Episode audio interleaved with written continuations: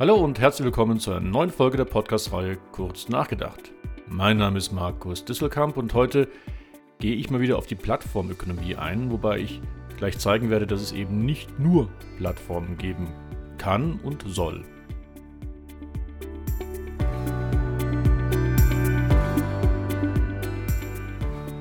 Denn das ist genau so eine besondere Herausforderung, die ich immer wieder habe, wenn ich äh, zum Thema Plattformökonomie als Coach oder Redner gebucht werde dann wollen eigentlich eher Firmen lernen, wie sie eine Plattform werden und sie träumen von all den tollen Vorteilen, die wir gleich nochmal kurz wiederholen werden. Aber die Erkenntnis, die ich Ihnen dann oft versuche zu vermitteln, ist, es gibt nicht nur Plattformen. Es gibt nicht nur das Geschäftsmodell der Plattform, mit dem man erfolgreich sein kann, sondern es gibt noch zwei weitere Geschäftsmodelle, über die wir noch gleich ausführlich sprechen werden, aber ich will sie schon mal kurz erwähnen. Das ist der Funktionsspezialist und der Systemintegrator. Und alle drei haben individuelle Wettbewerbsvorteile, alle drei bieten die Chancen, nachhaltig, langfristig sehr erfolgreich als Firma zu sein. Und deswegen erlaubt mir heute mal genau auf diese drei Themen ein bisschen konkreter einzugehen.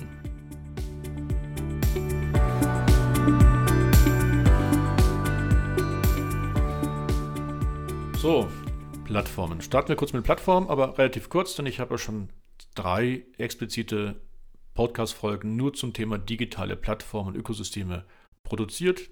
Dort gehe ich darauf ein, dass es ja vier Generationen schon an digitalen Plattformen gibt. Und alle diese vier Generationen generieren sensationelle, das betone ich gerade, Wettbewerbsvorteile, die ein klassisches Pipe-Unternehmen nicht hinbekommen kann, nämlich im Rahmen der Kosteneffekte, der Netzwerkeffekte, der Dateneffekte und des Marktfokuses. Hört euch diese Folgen an, dann seht ihr auch oder versteht ihr auch und hört ihr auch, was ich da konkret mit meine. Jetzt aber heute will ich mal betrachten, es gibt ja nicht nur Plattformen und es kann auch gar nicht nur Plattformen geben und es kann auch nicht jede Firma eine Plattform sein. Und wir müssen auch ein bisschen mit, mit, mit Respekt, mit kritischem Respekt Plattformen betrachten. Und da will ich mal kurz ein paar Aspekte zu nennen. Erstens, nämlich die Fragilität der Plattform. Plattformen sind auch ganz schnell wieder weg. Denkt mal an Studio VZ, denkt an Yahoo oder Autoscout24. Das waren sicherlich mal sehr, sehr erfolgreiche Unternehmen und jetzt, naja, manche sind noch da, aber bei weitem nicht mehr so erfolgreich wie vorher wobei StudioVZ sogar schon insolvent ist. So was ist da passiert? Wir reden nämlich da ganz gerne von negativen Netzwerkeffekten. Es gibt in meinen früheren Folgen die positiven, die führen dazu, je mehr Anwender da sind, umso attraktiver ist eine Plattform für andere Anwender oder sogar im doppelseitigen Netzwerkeffekt auch für andere Anbieter und noch mehr Anbieter. Aber der negative Netzwerkeffekt heißt, dass auf einmal, wenn Kunden verloren gehen, wenn die untreu werden, sie auch wieder andere Kunden mitziehen, andere Nutzer mitziehen. Und das haben wir erlebt bei Xing und LinkedIn. Also ich bin kaum noch auf Xing, ich kriege aber kaum noch Anfragen, Kontaktanfragen auf Xing, sondern vielmehr auf LinkedIn oder auf Clubhouse.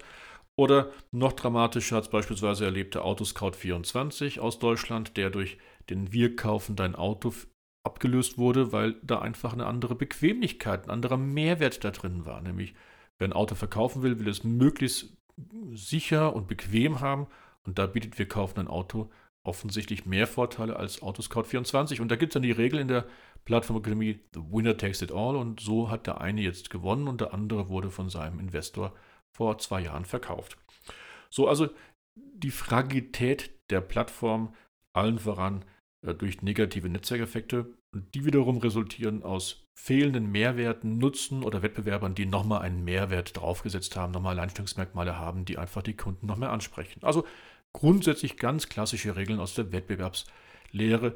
Biete deinen Kunden einen Mehrwert, einen Vorteil und dann kriegst du sie auch. Und da ist es bei Plattformen die Gefahr, dass das eben aber viel schneller den Kunden wegspringen wieder. Naja, der zweite Punkt ist, warum ich heute mal ein bisschen kritisch über Plattformen reden will, ist, nicht jede Firma kann eine Plattform sein. Das hängt schon erstmal mit der Branche ab. Plattformen sind vor allen Dingen so in informationsintensiven Branchen. Es gibt Plattformen vor allen Dingen auch bei nicht skalierbaren Gatekeepern und bei hochfragmentierten äh, Branchen und Branchen extremer Informationssymmetrie. Das hört sich jetzt kompliziert an, könnt ihr gerne in meinem Buch Wachstumsstrategien ausführlich nachlesen, was ich damit meine. Aber weniger findet man Plattformen in sogenannten stark regulierten Branchen, zum Beispiel im Gesundheits- und Militärwesen, in Branchen, wo Fehlschläge sehr teuer sind, so wie durch die Fehlberatung eines Arztes, oder in ressourcenintensiven Branchen, wenn ich beispielsweise Zugang zu Rohstoffen wie Öl und Felder, irgendwelche landwirtschaftlichen Felder benötige.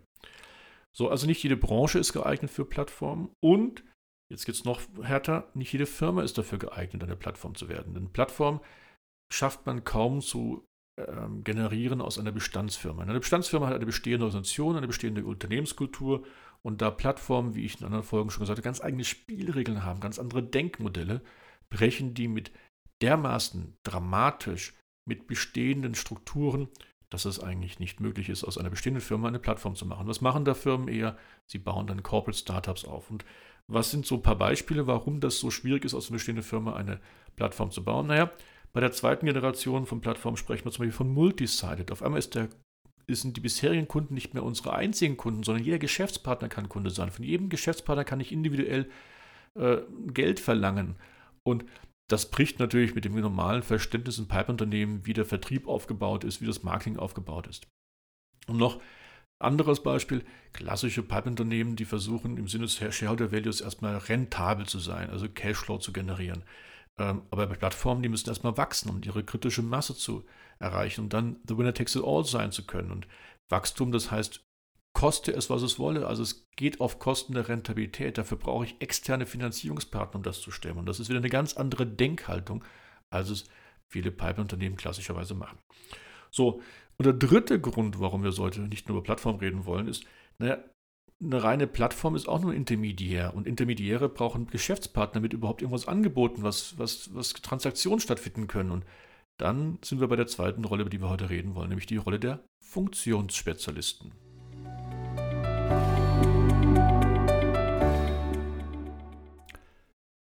Ja, und diese Funktionsspezialisten, das sind jetzt diese Unternehmen, von denen immer im Rahmen der Pipeline-Industrie gesprochen wird. Pipeline, das heißt, hier sind verschiedene Firmen in einer Wertschöpfungskette nacheinandergereiht, wie in einer Perlenschnur, und erzeugen erst miteinander dann den Mehrwert für den Kunden. Pipeline-Industrie.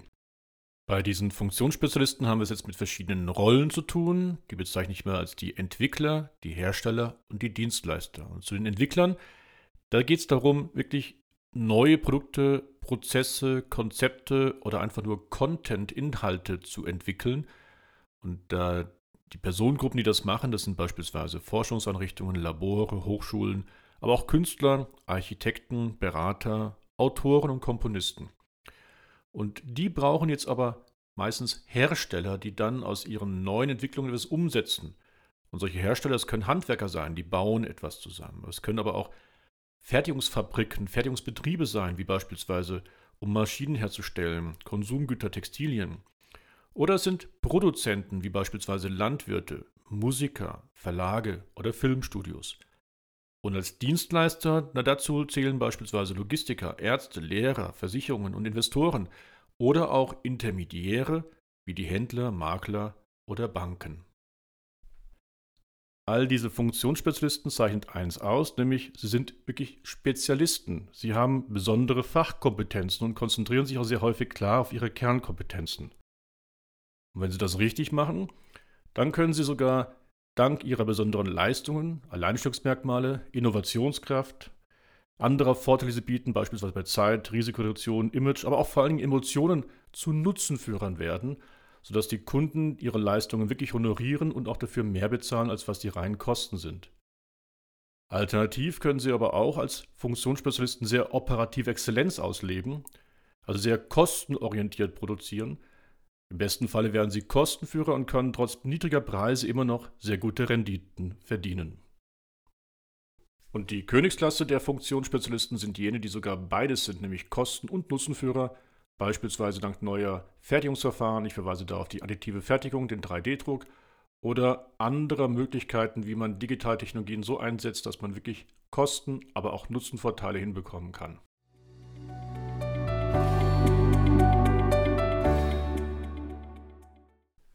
Kommen wir jetzt zu dem dritten Geschäftsmodell, was ich heute besprechen möchte. Und dieses Geschäftsmodell, nämlich das Geschäftsmodell Systemintegratoren, wird meistens vergessen, wenn es um Plattformen in Abgrenzung zum Pipeline-Unternehmen geht. Dabei ist dieses Geschäftsmodell der Systemintegratoren in der Praxis relevant. Es kommt häufig vor.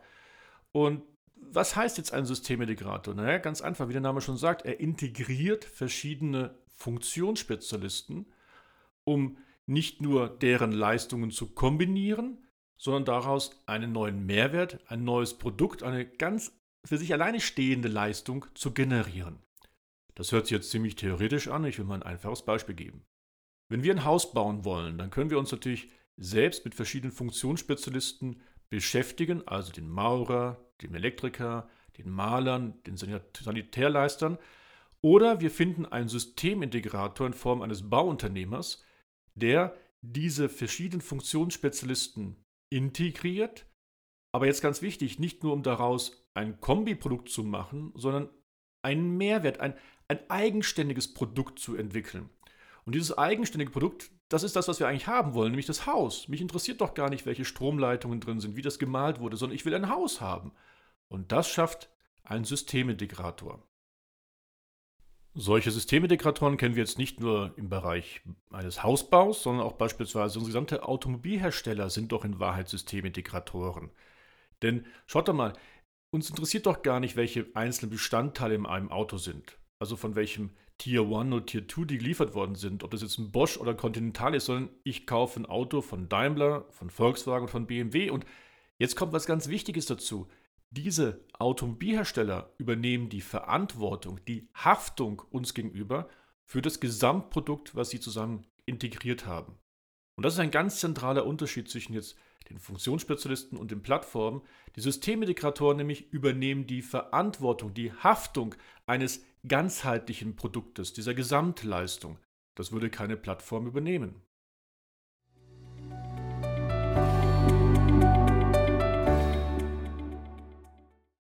Diese drei Geschäftsmodelle, die wir gerade kennengelernt haben, also der, der Systemintegrator, die Plattform und die Pipeline-basierten Funktionsspezialisten, die kann man jetzt auch kombinieren.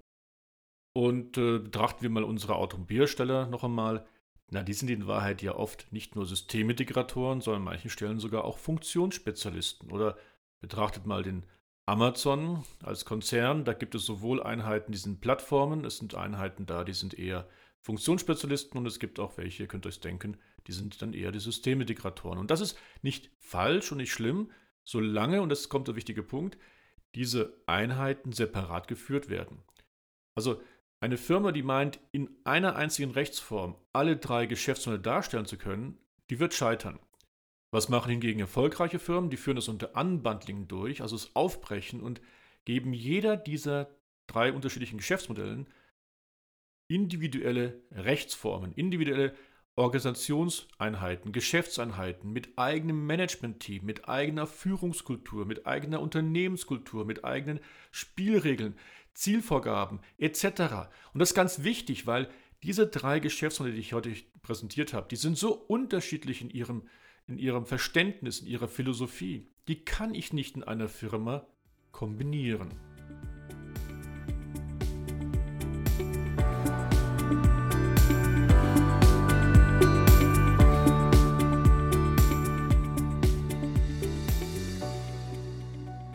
Und was heißt es jetzt für uns als äh, Personen, als Angestellter, als Mitarbeiter, als Freelancer in der Geschäftswelt? Naja, wir sind als einzelne Person immer Funktionsspezialisten. Wir können keine Plattform oder Systemintegrator sein. Dafür bräuchten wir mehrere Personen in einer Kombination. Aber als einzelne Person betrachtet sind wir immer Funktionsspezialisten. Und da gelten genau die Regeln, die wir gerade besprochen haben. Nun denn, ich hoffe, ihr konntet wieder einiges mitnehmen. Ich habe euch wieder Inspiration zum Nachdenken gegeben. Es würde mich freuen und empfehlt mich bitte weiter. Lieben Gruß, euer Markus.